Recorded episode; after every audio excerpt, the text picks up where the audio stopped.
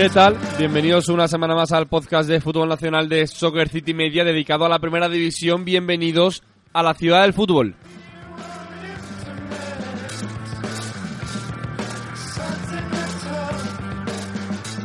Bienvenido, bienvenida a este rincón del análisis de la ciudad del fútbol de Soccer City Media hablando de primera división. Ha sido una buena jornada, la 16 de la liga, y es que, bueno, pues el Barça se volvió a salir ganando 5-2 al Mallorca con un gran gol de Leo Messi y sobre todo con un gran gol que pasará la historia de Luis Suárez de tacón frente al equipo mallorquín. Por cierto, un dato que leí este fin de en redes sociales, el Mallorca no ha conseguido en 16 jornadas ni un punto fuera de casa. Cuenta sus salidas de Mallorca por derrotas. Dato preocupante para los de Vicente Moreno que, bueno, perdieron en el Camp. Pero hoy, en la ciudad del fútbol, nos vamos a animar a analizar un poquito al Valencia. Levante 2, Valencia 4, el resultado de ese fin de del Derby valenciano. Y vamos a analizar el papel de Ferran Torres, de Parejo y de jugadores importantes como Gameiro en ese 3-4-3 del equipo de Celades. También vamos a analizar al Real Betis de Joaquín. Vamos a empezar por ello, porque Joaquín ha hecho historia en la liga con 38 años. Ha marcado un hat-trick que ratifica la buena racha del Betis con Rubia en el banquillo, tres victorias consecutivas, 9 de 9, tiene 22 puntos, es un décimo en la tabla y solo se encuentra a cuatro puntitos de Europa. Y cerraremos hablando del Leganés que ganó ese duelo, esa batalla por la permanencia, ese Leganés 3, Celta 2, lo ganó el equipo de Aguirre, el equipo de Butarque, y vamos a analizar todo lo que pasó ese día en Madrid Sur, el Leganés en Butarque. Todo con un equipo de analistas invitados espectacular y cerrando con Guille Cernuda. Esto es la ciudad del fútbol. Sean bienvenidos. Comenzamos. Soccer City, el fútbol en todas sus formas. What I would do to take away this fear of being loved, allegiance to the pain. Now I'm fucked up and I'm missing you. I'll never be like you. I would give anything to change this fickle-minded heart that loves fake shiny things. Now I'm fucked up and I'm missing you.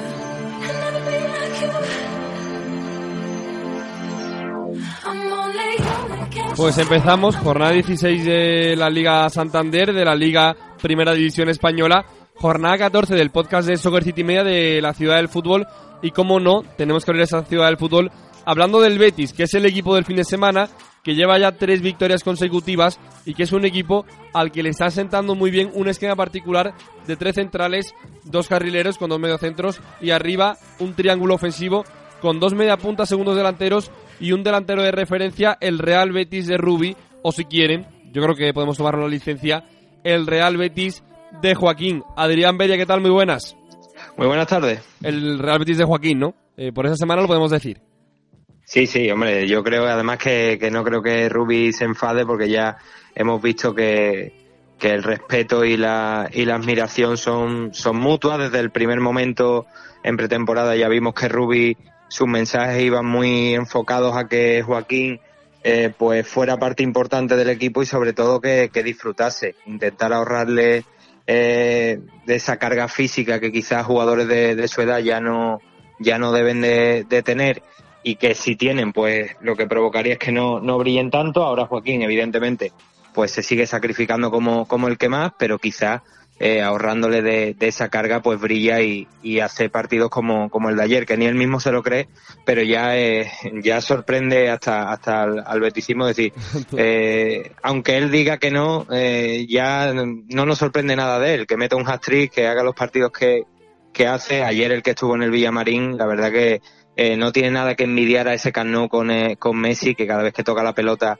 pues sueltas un O. Con, con Joaquín ayer fue algo parecido fue el partido perfecto de Joaquín, que los primera media hora de partido metió tres eh, golitos para el Real Betis. Y bueno, al final se le complicó el partido al Betis, pero incidiendo un poquito en la figura del, del gaditano de Joaquín, Adri. Al final, hace 3-4 años que llegó y volvió al Betis, ¿no? Si no recuerdo mal. Todavía tengo en la memoria esa presentación con la mano escayolada, con ese brazo escayolado. Parecía que venía de vuelta, ¿no? Que venía solo a, a disfrutar de Andalucía, de Sevilla y a estar con amigos y cerquita de casa, pero no, el tío venía a irrumpir como otro gran jugador que es y lo sigue siendo con 38 años. No, evidentemente, y no lo, no lo ha pasado eh, siempre bien aquí en, en Heliópolis desde que llegó porque eh, ha tenido quizás etapas en las que el equipo no, no iba tan bien, empezó, tuvo entrenadores que, que tenían al Betis pues más mirando a, a la salvación que, que a cotas mayores, pero sobre todo con Quique Setién y ahora esperemos que con Rubi, que, el hombre la verdad que tiene más vidas que, un gato, está remontando, está haciendo las cosas bien, el equipo le, le sigue y claro, en el equipo le siguen y ahí está una figura como, como Joaquín, que evidentemente no es un, no es un tirano, pero cuando un tipo como, como él, con su edad, con su relevancia en el, en el Real Betis, en la institución, pues dice, oye, vamos con este, con ese entrenador que, que lo vamos a conseguir, aunque sea difícil, aunque nos haya costado, pues dice mucho. Joaquín, eh, en su primera etapa y en la segunda, ha vivido de todo, como, como cualquier bético, porque al final él, lo es y sobre el verde también está viviendo lo mismo y ahora esta temporada esperemos que siga un poco la senda de lo que, de lo que fue con Quique Setién, que fue el entrenador que yo creo que más le ha hecho disfrutar junto a, junto a Serra Ferrer en su primera etapa y ahora pues lo vemos haciendo lo que quiere en ese, en ese costado con Alex Moreno que se están asociando la verdad que muy pero que muy bien y eh, ayer la verdad que fue un escándalo. En 20 minutos meter un hat-trick ya es difícil que lo haga un, un atacante eh, consolidado que lo haga Joaquín que no es un, un tipo que se prodigue en el aspecto goleador. Pues la verdad que sorprende pero ayer el partido fue redondo se sufrió pero es parte de, de ese aprendizaje y ese camino que está que está siguiendo el Real Betis que le está costando pero que parece que poco a poco va puliendo cosas y esta es una de, de ellas yo creo que es el lunar más sin, más significativo pero que con resultados y con buen juego pues se va a pulir Pues sí, la verdad que si tú lo decías, ha hecho historia, porque además es el jugador mm, de más experiencia, más viejo, vamos a decirlo así, pues de marcar un hat-trick en primera división. 38 tacos tiene el tío y marcó un hat-trick ayer ante un Athletic Club de Bilbao que venía de jugar muy bien y un equipo como el de Garitano que es muy serio atrás, pero hay que decir, yo estando muy de acuerdo con lo que tú decías de Quique Setién, que le hizo disfrutar mucho a Joaquín, que Joaquín brilló por la banda con Quique Setién en ese juego de posesión y de posición, pero hay que decir que Rubi le ha encontrado la confección perfecta, el encaje perfecto en un sistema que está brillando el jugador, el 17 del Betis, y también todo el equipo, en concreto los laterales carrileros. Sí, yo creo que Rubi desde que llegó quiso, eh, digamos, eh, pasar página con respecto a, a Quique Setién en el, en el sentido más táctico, que es pues desterrar un poco la, el sistema con tres centrales, intentó consolidar pues un, un sistema basado en, en dos centrales y dos, y dos laterales, ya de medio campo hacia arriba, pues modificando un poco, con, con doble pivote, eh, un pivote y do- dos interiores, en, lo- en el ataque utilizando pues dos puntas o, uno, o uno solo, pero la realidad es que, eh, digamos, digámoslo así, cuando Rubi se ha asetienado, por así decirlo, es cuando se ha visto al, al mejor eh, Real Betis, vertebrado un poco con la base de los tres centrales, con, con Edgar, que me parece eh, sin duda el descubrimiento en estas últimas jornadas, esa labor que, que está haciendo, digamos, dependiendo de cuando, de- del contexto de, de posesiones, cuando el Betis ataca, eh, pues tiene un rol diferente a cuando, a cuando defiende, eh, alterna la posición de, de tercer central con la de, con la de pivote. Son muchos mecanismos que Rubí está implantando para, digamos, cumplir lo que, lo que se pedía cuando, cuando se, se prescindió de Setien y se apostó por, por Rubi, un continuismo en el estilo, en el sello, pero mejorando aquello que se, que se hacía mal. Y ahora mismo parece que, que el Real Betis está en, en camino de ello y hay jugadores que están brillando. Si, si con Setien, pues hablábamos de Mandy, de, de Canales sobre todo, pues ahora Alex Moreno, Joaquín, eh, Loren, que lleva unas jornadas que no, que no marca, pero su trabajo eh, más allá del gol pues es muy bueno. Son también los nombres propios de, un Rubi que se va reforzando y que ahora mismo, pues la verdad que está, que está cogiendo muchísimo aire. Yo creo que Rubi va más y que ha encontrado esa seguridad, ese juego ofensivo, ese 9 de 9 muy importante para el Betis porque podemos hablar de, de sensaciones, de ideas, de objetivos, de táctica, de juego, pero lo que le hacía falta al Betis era puntuar. Lleva 9 de 9 tanto fuera de casa como dentro, ganando con sobriedad tanto al Athletic Club como el Mallorca recientemente fuera de casa y es un equipo que puede ir a más, que tiene jugadores para ir a más y que bueno, al final Rubi pues está teniendo eh, buenos momentos y que ha encontrado la clave sobre todo en ese 3-4-3 que potencia mucho lo que tiene, porque un entrenador tiene que potenciar lo que tiene y hablo en ese concreto, en concreto, en ese caso Adri, de Emerson y de Alex Moreno. No son jugadores que destaquen por ser un prodigio táctico defensivo, pero sí tienen explosión y llegada arriba en ataque. Sí, está claro. Es que cuando, cuando vimos un poco la planificación eh, en verano, eh, veíamos que la plantilla estaba hecha eh, para aquí que se tiene, claro, sin, sin todavía ver eh, lo que podía hacer Ruby y sobre todo era por, por esto que comentas, con dos jugadores que son más carrileros que laterales como, como Emerson y Alex Moreno, hombre, eh, escoltados por esa, por esa línea de, de tres, que dependiendo de, de si ataca o si defiende, pues son tres y, o, o dos centrales en, en este caso, pero Emerson y, y Alex Moreno han dado un paso adelante y Emerson esta semana eh, había, digamos, sido protagonista porque la verdad que, que al, al, chaval pues se le se vino un poco arriba, dijo que él quería jugar en el Barça, que por otro lado es una piedad porque así lo dicta un poco la operación. Eh, Real Betis y Barça van de la mano para que Emerson pues crezca aquí y se consolide ya en el Barça, pero tanto a Emerson como a Alex Moreno, eh, uno ya está en la selección, en este caso la brasileña, y Alex Moreno yo creo que está haciendo méritos para, para hacerlo en la española. Bueno, pues sí, la verdad que están teniendo buenas eh, sensaciones y resultados. Buenas actuaciones, al fin y al cabo, tanto Alex Moreno como Emerson, ese 3-4-3 de, de Ruby en Villamarín. Yo veo dos problemas rápidos y quiero que me lo comentes eh, tú, Adri, si ves lo mismo. Uno estructural, hablo de Canales, que está muy alejado del área, y otro circunstancial. Ni Loren ni Borja Iglesias tienen tanto gol, en concreto el último, porque se ha pagado una morterada de dinero importante y no tiene gol el Betis con Borja Iglesias. No, está claro que mmm, todo se está cimentando desde de atrás hacia adelante. Primero se ha, uh -huh. eh, digamos, construido un sistema defensivo eh, relativamente sólido, porque si te fijas ayer el Athletic Club eh, se metió en el partido, estuvo relativamente eh, conectado al, al, choque por dos errores no forzados, como se diría en tenis, el penalti de, Alex Moreno y pues bueno, eh, entre Joel que no, que no estuvo muy fino y, eh, y, el Real Betis en sí, que dejó disparar a, a, Yuri, ahí son dos acciones que meten al Athletic Club que estuvo desdibujado y no, no porque tuvieran un mal día, sino porque el Betis eh, así lo provocó. En cuanto al ataque, pues sí, claro, cuando se vaya mejorando se intuye que, que, el ataque brillará un poquito más. Lo de Canales, es cierto que, claro, Canales ha tenido que, que retrasar su, su posición para ayudar un poco a Guardado, que estaba, eh, la verdad que bastante perdido, porque Guardado es un tipo que, que va a todas y no le importa, digamos, abarcar mucho y no, y no brillar en, en casi nada. También la labor de Edgar eh, ayuda bastante en defensa porque se sitúa como pivote y libera un poco a Guardado. Canales ya eh, con un jugador eminentemente, digamos, de, de, pivote, pues brilla bastante más, tiene más el balón, eh, tiene más criterio, pero está claro que en, en, invierno si a Rubi se le trae una pieza específica eh, como la que puede ser un pivote y también contando con que Carballo pues va a estar recuperado para, para 2020, ahí sí que puede haber eh, mejora y como decimos, de, de atrás hacia adelante, cuando se llegue a la última línea, que es el ataque, pues esperemos que tanto Loren como Borja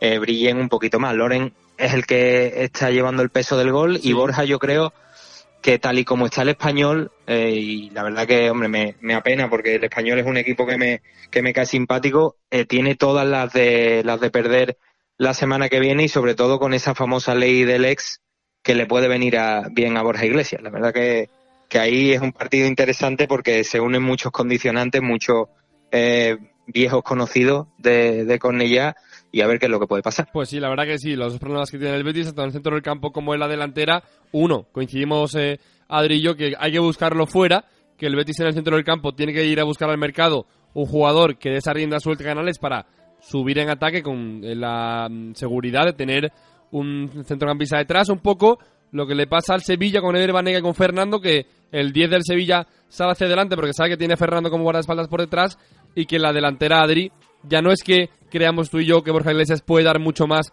en el Betis, sino que el Betis no se puede permitir el lujo de ir al mercado a buscar una pieza que ya buscó, que ya encontró que se la trajo por 20 millones de euros.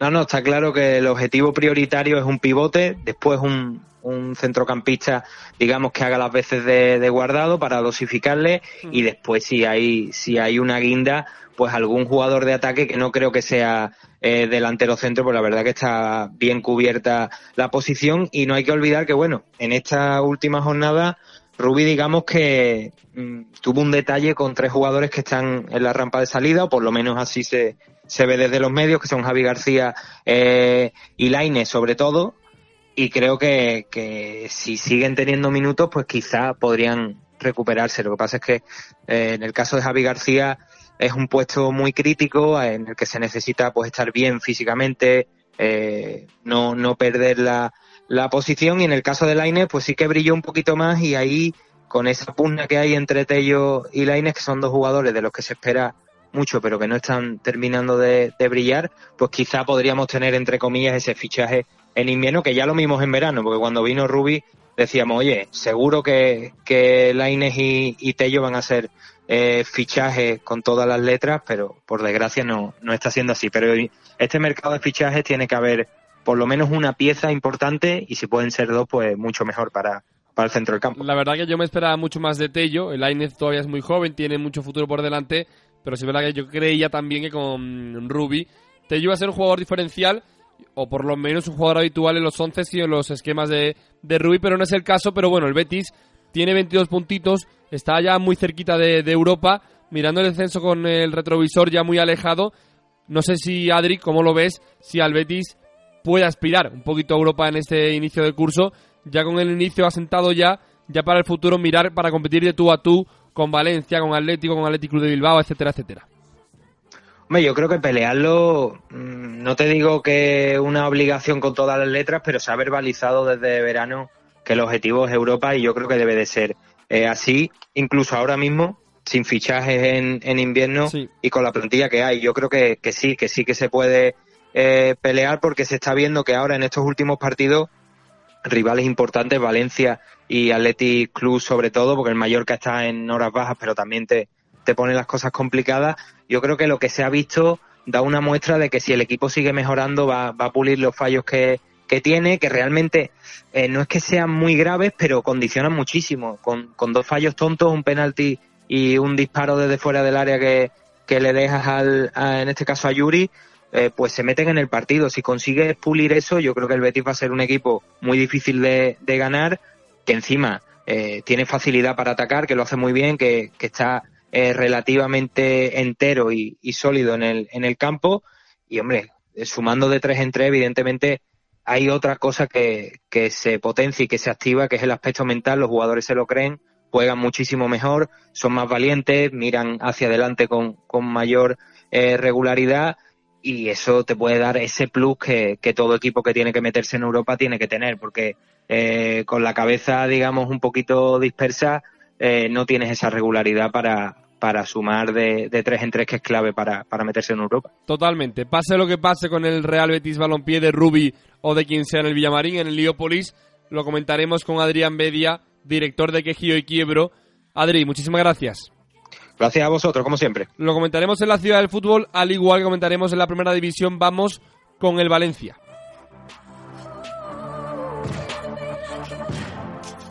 Suscríbete a Soccer City Media y escúchanos en iTunes desde tu ordenador o desde la app de Apple Podcast desde tu iPhone o iPad.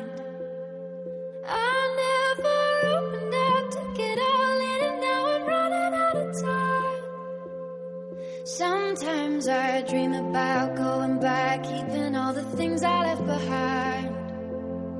But now I know you can't change the past, too young to know the reason why.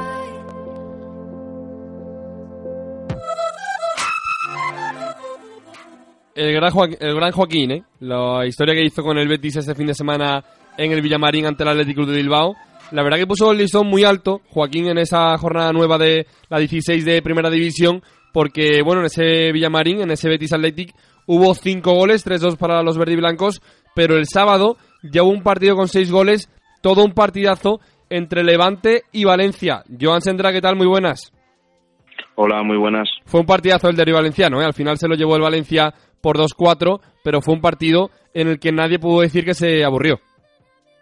No, desde luego, sobre todo con dos goles del Levante en los primeros 20 minutos, con un Valencia que parecía totalmente dormido y con la cabeza en, en Holanda en ese partido que jugara contra el Ajax de Champions, desde luego que ya se empezaba con, con buen pie para el espectador neutral, se puede decir, porque los valencianistas desde luego estaban, estaban comiéndose las uñas y al final, bueno, seis goles en un derby, en un derby apasionante en primera división. La es que fue un partido bonito de ver. La verdad que el Levante salió muy bien, tú lo decías, ¿no? Pareció un Valencia muy desenchufado, no centrado en el partido y que estaba pensando un poquito más allá del mismo, pero al final el Valencia lo favorable para ellos, para el equipo de Celades, para la parroquia blanquinegra, es que el equipo tuvo capacidad de reacción, se llevó la victoria y además dejando muy buenas sensaciones.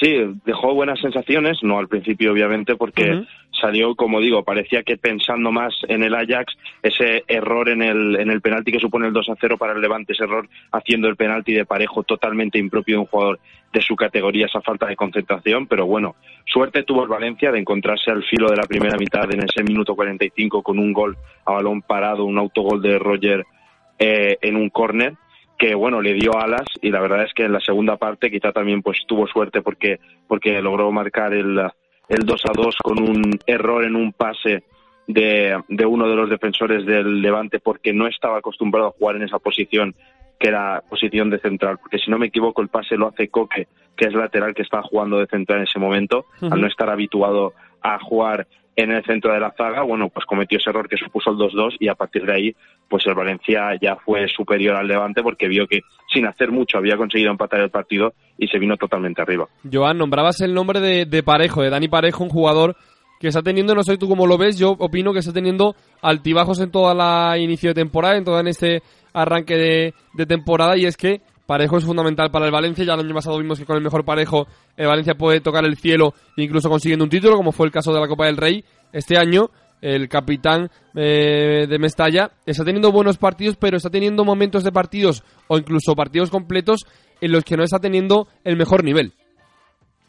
Así es, de hecho en este pasado partido no, no mostró toda su calidad. Es cierto que está teniendo altibajos, también porque a Parejo se le presupone eh, un nivel bastante alto ya de, ya de partida, ya de base, pero sí está teniendo una temporada bastante irregular porque sí que es cierto que los partidos en los que aparece Parejo, en los que Parejo está, es un factor totalmente diferencial. Y de hecho, algunos partidos, incluso en los que no está eh, en su mejor nivel, digamos, ese partido en el que no muestra todo su potencial, aún así sigue teniendo destellos que pueden decantar un partido. Pero sí, pero digamos que el año pasado Parejo era un jugador que chirriaba no verlo en convocatorias de la selección. Ese año no es el caso. Lo mismo te digo de Coquelan, que es un jugador que se nota mucho para bien o para mal en este Valencia de Celades. Si ya era importante con Marcelino, con Celades yo diría que un poquito más. Bueno, sí, Coquelan también es eh, un jugador totalmente totalmente imprescindible en el, en el Valencia Club de Fútbol, era con Marcelino y también lo está haciendo ahora. Tampoco tuvo su mejor partido eh, este pasado, sí que es cierto que también quizá no está al nivel al que acabó en la temporada pasada, pero está, bueno, aceptando bien, aceptaba bien ya su rol de suplente y ahora también en, esa nueva formación de, de Albert Celades, donde tiene más cabida, pues yo creo que también está realizando una buena temporada.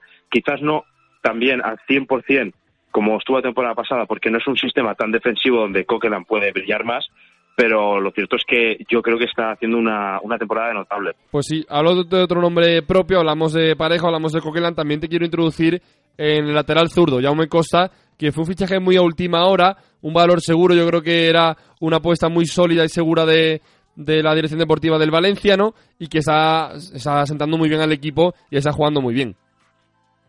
Sí, de hecho, Jaume Costa está jugando a un nivel que lo cierto es que no se esperaba. Se fichó un, lateral izquierdo de garantías, que sabías que tenía, que tenía experiencia en primera división, que era, que era un buen jugador, cumplidor, pero desde luego no se esperaba que estuviera haciendo tan bien su rol e incluso este año ha tenido que hacer varias veces de lateral derecho, a pierna cambiada, y está cumpliendo muy bien. La verdad es que para ser una de esas apuestas que no son muy arriesgadas, que, que de primeras no crees que puedan tener un rendimiento tan elevado, nos está, está sorprendiendo a todo el mundo. Pues sí, la verdad que sí. Oye, eh, hablaba hace bastante tiempo con otro periodista de, Valencia y te quiero preguntar a ti, porque al final eh, se ha discutido mucho el nivel de personalidad de Celades en el momento de irrumpir con su 4-3-3 y consolidarlo en Mestalla, y al final estamos viendo un Valencia que alterna el 4-4-2 defensivo con un poquito de 4-3-3 ofensivo. No sé tú cómo ves ese cambio de esquema y si se nota de verdad ese cambio que quería imprimir Celades. Bueno, sí, el cambio desde luego, desde luego se, se nota. Yo lo he comentado aquí también, hablo en alguna ocasión, de que es un 4-3-3 a la hora de atacar que te libera bastante a los jugadores, no es el 4-4-2 encorsetado de, de Marcelino, pero a su vez, a la hora de defender, pues es un equipo menos sólido y que a veces le cuesta juntar las líneas. En defensa siempre es un 4-4-2 y en ataque es un 4-3-3, pero claro, porque realmente Rodrigo Moreno hace una función también parecida a si fuera eh, es un 4-4-2 con, con Rodrigo Moreno y otro delantero arriba, pero también Rodrigo Moreno hace mucha mucha labor de centrocampista, de creación y realmente tampoco dista tanto de lo que sería quizá un 4-3-3 con, con parejo de enganche, con parejo arriba. Entonces, mm, realmente más es un más un matiz que algo que se que tenga aplicación real sobre el terreno de juego, ese 4-4-2 o 4-3-3, a, a, mi juicio. Más depende de la función que le otorga al jugador que acompaña al delantero en un 4-4-2 o que está detrás de él en un 4-3-3 que lo que realmente pueda mostrar sobre el terreno de juego. Sí, la verdad que sí, que no es tan claro el 4-3-3 al cambio del 4-4-2 defensivo. No son esquemas muy rígidos y sí flexibles, que llegó Cela esa mitad de temporada, tuvo que bailar con lo que tenía y la verdad que se le está sacando bastante rendimiento porque le costó mucho llegar a Celades, eh, Joan, al nivel competitivo que exigía un equipo como el Valencia con esta plantilla que tiene de Champions, pero ahora podemos decir que el equipo, a pesar de jugársela esta semana eh, cara cruce la Champions en Ámsterdam, el equipo está muy vivo. Sí, lo cierto es que sí, el trabajo de Celades está siendo excelente. Al principio le costó arrancar, eh, también era normal un, entrenador sin, sin demasiada experiencia, sin experiencia a un nivel como, como requería el Valencia, pero ha sabido coger bien las riendas del equipo, poco a poco ha ido implementando su juego. También era difícil porque estos jugadores llevaban dos años jugando con un esquema fijo como era el 4-4-2 de Marcelino, de una, una idea y una forma de juego concreta, pero lo cierto es que ha sabido sacar el rendimiento a sus piezas, a los que han venido nuevos, a los que se han quedado, que ha sido la mayoría, y desde luego está el Valencia cuajando una temporada bastante notable porque en Liga, aunque quizá no está destacando tanto, está siendo una liga muy apretada y competida. Y como bien dices, a la Champions en un, en un grupo muy complicado hemos llegado a la última jornada dependiendo de nosotros mismos y teniendo pues serias posibilidades de poder lograr alcanzar los octavos. Pues sí, pedía en un tuit eh, Dani Parejo unidad, de solidaridad con el compañero y ser más equipo que nunca. La verdad que el Valencia lo está haciendo, entre otras cosas por el subidón no sé si coincides conmigo, Joan, del de, eh, rendimiento de jugadores eh, con nombres propios, eh, rendimientos individuales, como es el caso, por ejemplo, de la portería de Silesen, como es el caso de Gabriel Paulista en la defensa, y sobre todo un jugador al que ha potenciado, eso sí hay que decirlo, al César lo que del César, muchos celades, como es Ferran Torres.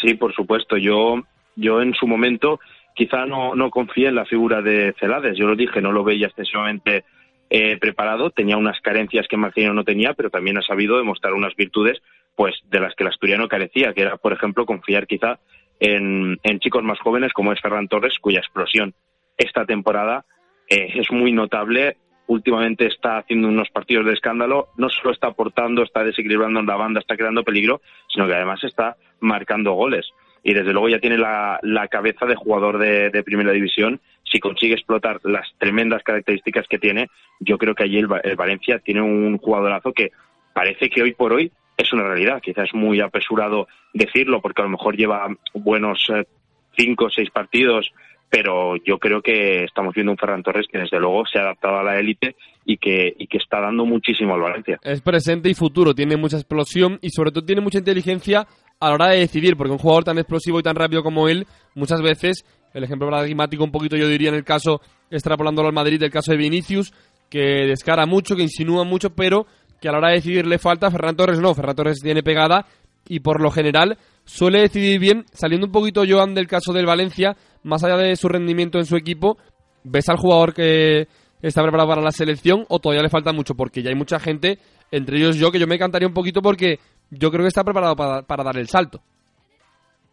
Bueno, todo es depende de lo que tengan pensado en la selección española de si Ferran Torres va a mejorar suficiente como para poder entrar en el, en el futuro en la convocatoria para, para partidos oficiales, pero desde luego si, si para la próxima Eurocopa, por ejemplo, ven que puede llegar el jugador a ese nivel de estar en la selección, desde luego no sería para nada en absoluto mala idea ir trayéndolo ya con la selección y que se vaya adaptando al juego de la roja. Pues estamos grabando este podcast a inicios de semana, entre el lunes y el martes, ya lo tenéis en Ivos, en Apple Podcast y en Spotify, como sabéis porque lo estáis escuchando, y todavía no sabemos si el Valencia es equipo de octavos de final de Champions o ha caído o ha empatado en Amsterdam, y no lo es, pero por ahora lo que, podemos, lo que podemos decir y analizar del Valencia de Celades con Joan es esto. Y Joan, ya hablando un poquito de futuro, a lo mejor pasado presente para muchos de nuestros oyentes, el Valencia es un equipo que si cae a UEFA Europa League puede ser candidato a ganarla y si supera eh, esa fase de grupos y se mete en octavos, es un equipo ya de garantías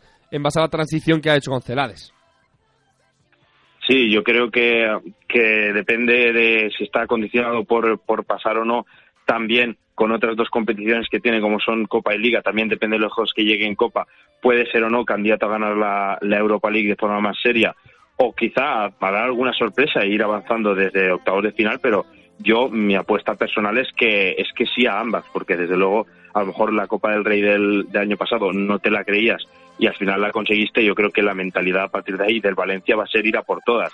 Yo confío en que el Valencia pueda pasar en octavos de final de la Champions, pero si no, yo creo que desde luego en, en Europa League le vengan como le vengan las cosas, tiene que ser candidato a todo. Desde luego el objetivo está claro, que es pasar desde Champions porque está ese plus económico muy importante y bueno, porque es la competición, la competición mayor.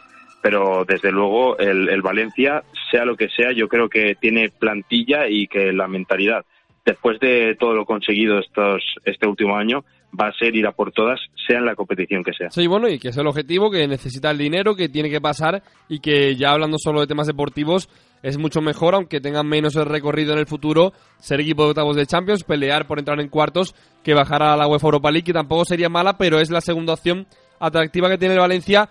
Joan, ya para cerrar el análisis, se pide opinión rápida de sí o no, pregunta tipos test. Gameiro, después del partido del Ciudad de Valencia, ¿puede ganarse la titularidad o lo ves muy lejos? Yo creo que Gameiro, desde luego, ha hecho méritos y lo poco que ha jugado, lo ha jugado tan bien que sí. Para mí, se ha ganado, eh, si no la titularidad, eh, ser muy tenido en cuenta. Y más cuando más o menos está teniendo el mejor de los inicios en Valencia. Pero bueno, eso lo dejamos para otro día. Joan Sendra, muchísimas gracias. A vosotros. Hablábamos con Joan del Valencia. Vámonos a Butarque porque el Leganés ganó un duelo por el descenso 3-2 a todo un Celta de Vigo. Suscríbete a nuestros podcasts en nuestro canal de iBooks, Soccer City Media. You wanna let me know now that you've let me go. Life is better still, and I guess somehow you'll just keep on coming back. I wanna let you know now that you've let me go. Life is better still, and I guess somehow everyone says you're coming back. But now that you feel Pues sí, hablamos del Betis que mira hacia arriba, el Valencia también lo hace con Celades y con ese 4-3-3 que le está llevando a más ser más competitivo en primera división y también lo hace un equipo que a pesar de estar todavía en zona de descenso, esa semana en Butarque el Leganés tiene un poquito más sonris la sonrisa más marcada porque le ganó 3-2 al Celta. Rafa Maínez, ¿qué tal? Muy buenas. Muy buenas compañeros, ¿qué tal? Lo decíamos, ¿no? Butarque sonrió un poquito más que en otras semanas y aunque el equipo es en descenso, le ganó, sufriendo eso sí al Celta 3-2. Eso es, pues como, como tú comentas, al final se vivió un buen ambiente en Butarque, es verdad que no había mucha eh, entrada en comparación con los llenos habituales, pero bueno, yo creo que es fundamental, ¿no? Haber sacado este partido adelante, eh, toda la semana en Leganés rodeaba, rodeaba un, un sentimiento de final y ya lo decía Aguirre en la rueda de prensa previa, ya no me valen las sensaciones, hay que ganar sí o sí. Es verdad que el Vasco Aguirre eh, venía de tres partidos contra entidades más grandes, Real Sociedad, Barcelona y Sevilla, y eh, pese a la derrota y al empate en Anoeta, eh, consiguieron competir. Yo tenía muchas ganas de ver este partido porque se demostró que el Lega se jugaba la vida. O sea, si este partido te dicen que es en mayo, te lo crees por solo por la intensidad que mostró el Leganés. Es verdad que la primera parte eh, el Lega juega bastante bien, tiene mucha efectividad con Oscar Rodríguez. Ya sabéis vosotros que a la mínima en un partido de primera los detalles son fundamentales y ponerte 0-2 prácticamente en la primera media hora es fundamental. Eh, 3-0 iba el partido luego en la segunda parte y yo creo que también el Leganés pecó de, bueno, de, de conformidad, por decirlo así, porque el, el primer gol no, no es nada bien defendido, además en una situación en la que el Leganés viene sufriendo últimamente, que son los balones parados, así perdió contra el Barça prácticamente. Y luego es verdad que porque no hubo más tiempo en el partido, pero se cerró esa victoria que era muy necesaria para que no se le dé por muerto al Leganés. Pues sí, la verdad que sí, que el Leganés mostró bastante eh, buen fútbol, estaba mostrando, de hecho, bastante buen fútbol en las últimas jornadas, pero lo que tú decías, Javier Aguirre dijo que ya sensaciones de nada, que ya tres puntitos los amarró el Leganés frente a un buen Celta y da la sensación, Rafa, viendo el partido de este último fin de semana en Butarque, no me extraña para nada además que no hubiera mucha gente porque el frío que hace en Madrid es increíble. Yo estaba ese fin de semana ese puente en Málaga y no tiene nada que ver, parece que estamos en invierno en Madrid y en Málaga en verano, pero bueno, al final el duelo entre Celta y Leganés, entre Leganés y Celta, eh, sirvió para ver que ambos equipos están muy vivos. En concreto, el equipo de Butarque con Javier Aguirre ha recuperado la competitividad. Sí, yo creo que ha recuperado, eh, digamos, la ilusión y la motivación, porque si tú te pones a analizar el 11 del Leganés o, los 14 futbolistas que suele utilizar por partido, son los del año pasado. ¿eh? ¿eh? Mucha gente a lo mejor que no sigue al Lega dice, bueno, es que a lo mejor no sigue nadie de... No, no, esto es lo mismo que el año pasado, jugadores que habían perdido la confianza con Pellegrino, luego con Zembranos, que yo creo que todo depende también del inicio de liga que tuvo el Leganés, perdiendo ese partido contra Osasuna en Butarque, luego contra el Atlético de Madrid, eh, no sé, sensaciones muy extrañas que al final acabaron por traer a un hombre como es Aguirre, que es un motivador eh, nato. Eh, al final lo que se ha recuperado es eso, es que un futbolista que había perdido la, la la confianza, le veamos correr como nunca y le veamos que le salgan las cosas. Hablamos de que un equipo en el que solo han marcado cuatro futbolistas, Oscar, eh, Braithwaite City y ahora Kevin Rodríguez con el gol de, este domingo. Entonces es lo que ha conseguido el Vasco Aguirre y lo que está consiguiendo. Yo tengo mucha curiosidad en los próximos partidos. A la vez, eh, esa Copa del Rey, Español y luego el primero en 2020 que es contra el Valladolid. En esos tres próximos partidos de Liga y el de Copa se va a ver realmente el poderío o por lo menos si el Leganés está muerto o está vivo o por lo menos quiere, quiere quedarse en primera. Pues sí, por lo menos le llega esta racha de Turmanet, de partidos eh, importantes, cuando el equipo está muy bien. Y si hay algo que se le puede decir a, en favor a, Javier Aguirre, aparte de ser un entrenador que se sabía que iba a meter al Leganés en vereda. Y bueno, yo, yo ponía un tuit hace tiempo cuando Javier Aguirre desembarcó en Butarque, que ponía bienvenidos al siglo XIX, el Leganés. Y hombre, me, ha tapado un poquito la boca, me ha callado un poquito la, la boca. Todo el mundo que era un poquito más mayor que yo me decía, Javier Aguirre lo saca seguro porque es un motivador nato. Hay que decir que, el tío, además de ser un competidor nato, un motivador nato, el, no era para nada su esquema ideal el, el, tres centrales. Vio que el equipo en la primera semana eh, estaba planeado para eso y ha sido muy flexible y se ha adaptado a ello. Sí, yo creo que al un entrenador cuando, cuando llega a un equipo que ya está confeccionado, por decirlo así, cuando llega a mitad de temporada o cuando ya llevas unas jornadas, yo creo que el entrenador tiene que adaptarse también a su plantilla. Es decir, no es lo mismo eh, empezar la temporada y tú organizar el equipo con la dirección deportiva que ahora te encuentras un, equipo que está confeccionado para esto. Es que ahora si tú cambias a defensa de cuatro, los centrales que tienes eh, quizás sufren un poco más. Y bueno, es el ejemplo que se ha visto en los dos partidos cuando jugó Luis Tembranos. Es verdad que Aguirre, el día que llegó, eh, yo pregunté a un par de compañeros que le conocen muy bien y, y me decían, a ver, Rafa, no te esperes un, un cambio en el estilo de juego o yo, por ejemplo, en la primera rueda de prensa de su presentación fue lo primero que le pregunté, ¿cómo, cómo va a ser este Leganés de Javier Aguirre? Y al final lo que, lo que te dice tanto el entrenador o, su entorno es que Aguirre tiene otras cualidades más allá de un estilo juego definido, ¿no? Yo creo que al final es el típico entrenador que, que, exprime muchísimo a su plantilla. Y yo creo que eso en el Leganés ahora mismo es oro, porque no tiene otros recursos más allá de, aprovechar las armas que tiene. Vamos a ver en el mercado invernal, porque tiene una, una plantilla alta de 28 futbolistas, pueden salir tres o cuatro futbolistas, a lo mejor cedidos, o, a lo mejor a su, su, club de origen, puede ser el caso de Saez Merino, vamos a ver Fede Varela que, que, cuál es su destino.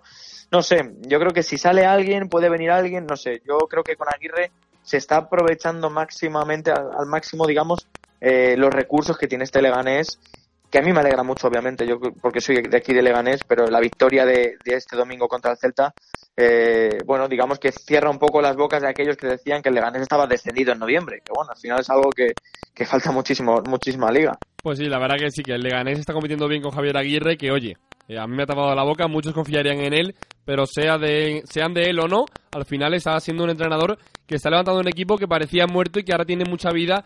El gran parche o la gran mancha que yo le pongo a este Leganés no sé si Rafa coincides conmigo, es que yo ver a Recio en el once titular me parece un gran fracaso colectivo, tanto en cuanto no por Recio, sino por ver a un Roque Mesa que era fichado como estrella de este equipo, que iba a ser la batuta del equipo junto a Rubén Pérez, y va eh, de mucho más a menos la carrera del Canario.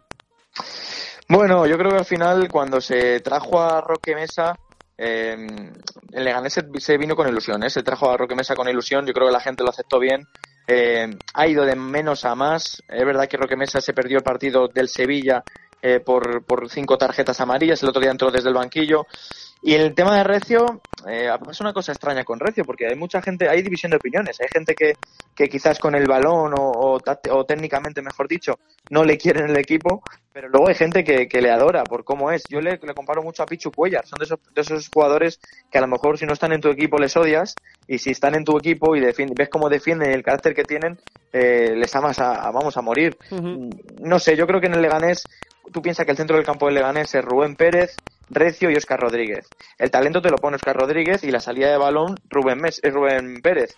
En el caso de Recio también hay que tener una especie de stopper, ¿no? Una especie de, de, de centrocampista un poco todocampista que, que, rompa un poco de juego.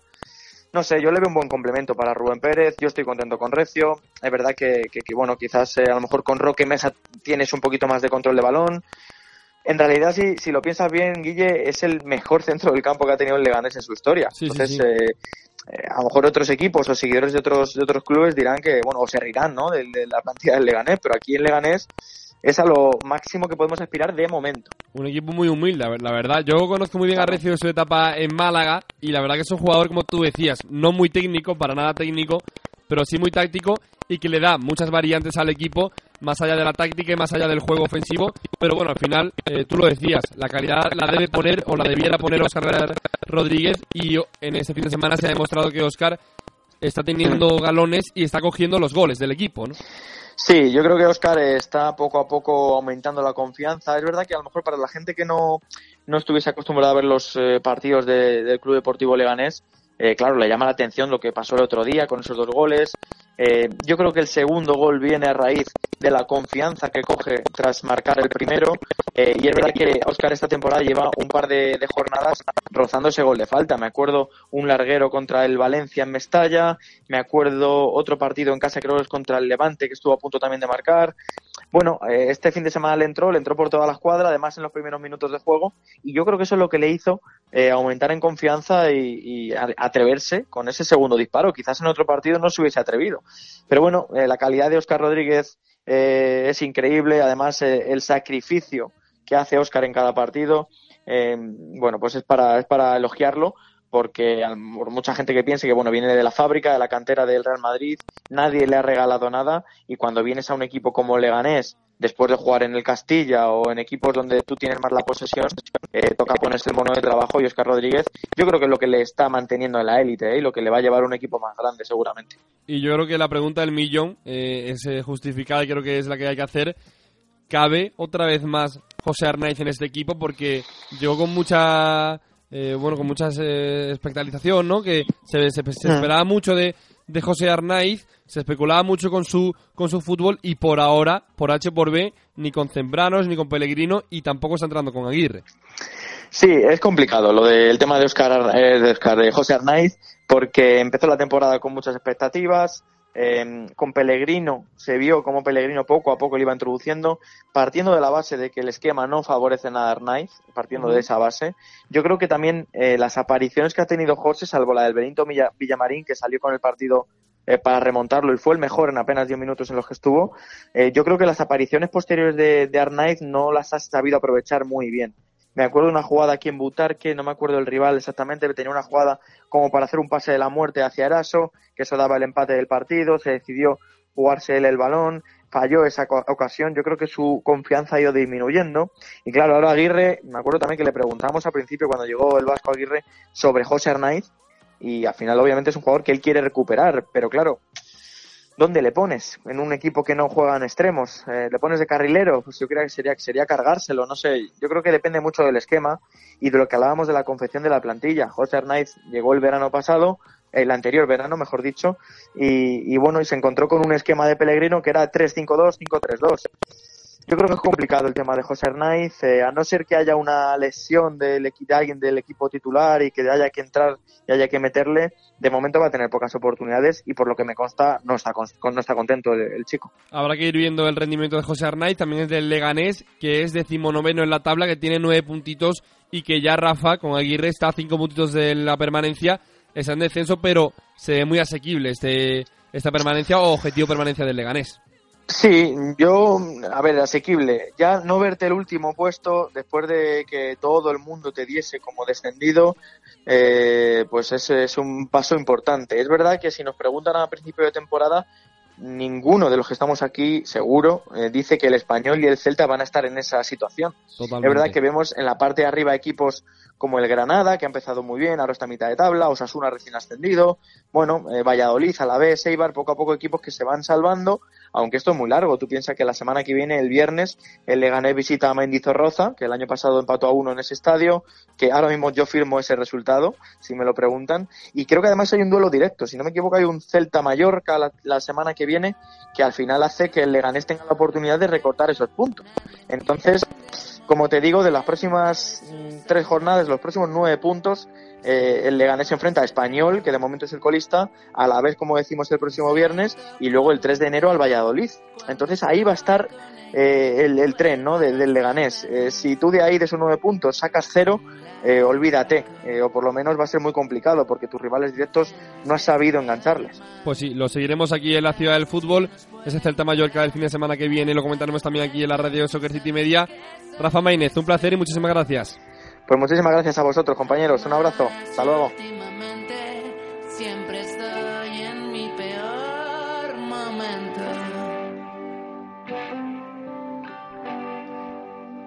No te preocupes por mí. Por un momento crucé al otro lado y luché con esas bestias gigantes. Pues así llegamos al final de la ciudad del fútbol, luchando con bestias gigantes, como dice Leiva en esta canción de No te preocupes por mí, cerrando la ciudad del fútbol como siempre, pero también dice que últimamente no está en su mejor momento como el Atlético de Madrid en esta jornada 16 de Primera División. Guille Cernuda, ¿qué tal? Muy buenas. Hola, muy buenas, ¿qué tal, Guille? Hemos estado de puente, solo cerramos la ciudad del fútbol haciendo un cebo para la semana que viene y hay que hacer un análisis del Atlético en condiciones la semana que viene en la ciudad del fútbol, pero Guille, el Atlético, el Atlético de Madrid preocupa muchísimo preocupa muchísimo. Es cierto que hay que hacer un análisis porque hay que ver qué está fallando en un conjunto como el de Simeone y qué es la, bueno, de dónde viene toda esta preocupación que tenemos. Al final, bueno, una cosa está clara que es la falta de gol, ¿no? Ya no, no es que sea eh, un es decir, que las situaciones se generan pero los goles no llegan, sino que estamos hablando de que el Atlético de Madrid ya suma muchos partidos sin conocer la victoria por causa prácticamente, digamos, eh, fundamental el no meterla. Eh, el otro día eh, hablaban varios jugadores de la importancia que tiene convertir ocasiones. Félix se convertía en el jugador del Atlético de Madrid de la historia reciente que más eh, disparos hacía, eh, hasta nueve llegó a hacer el uso sin anotar ni un solo gol. Y bueno, creo que ya empieza a ser algo reseñable que ni Diego Costa, por bueno, ha estado haciendo una hernia, ni Morata, porque al final es verdad que está haciendo un muy buen juego y genera mucho, pero no consigue hacerla,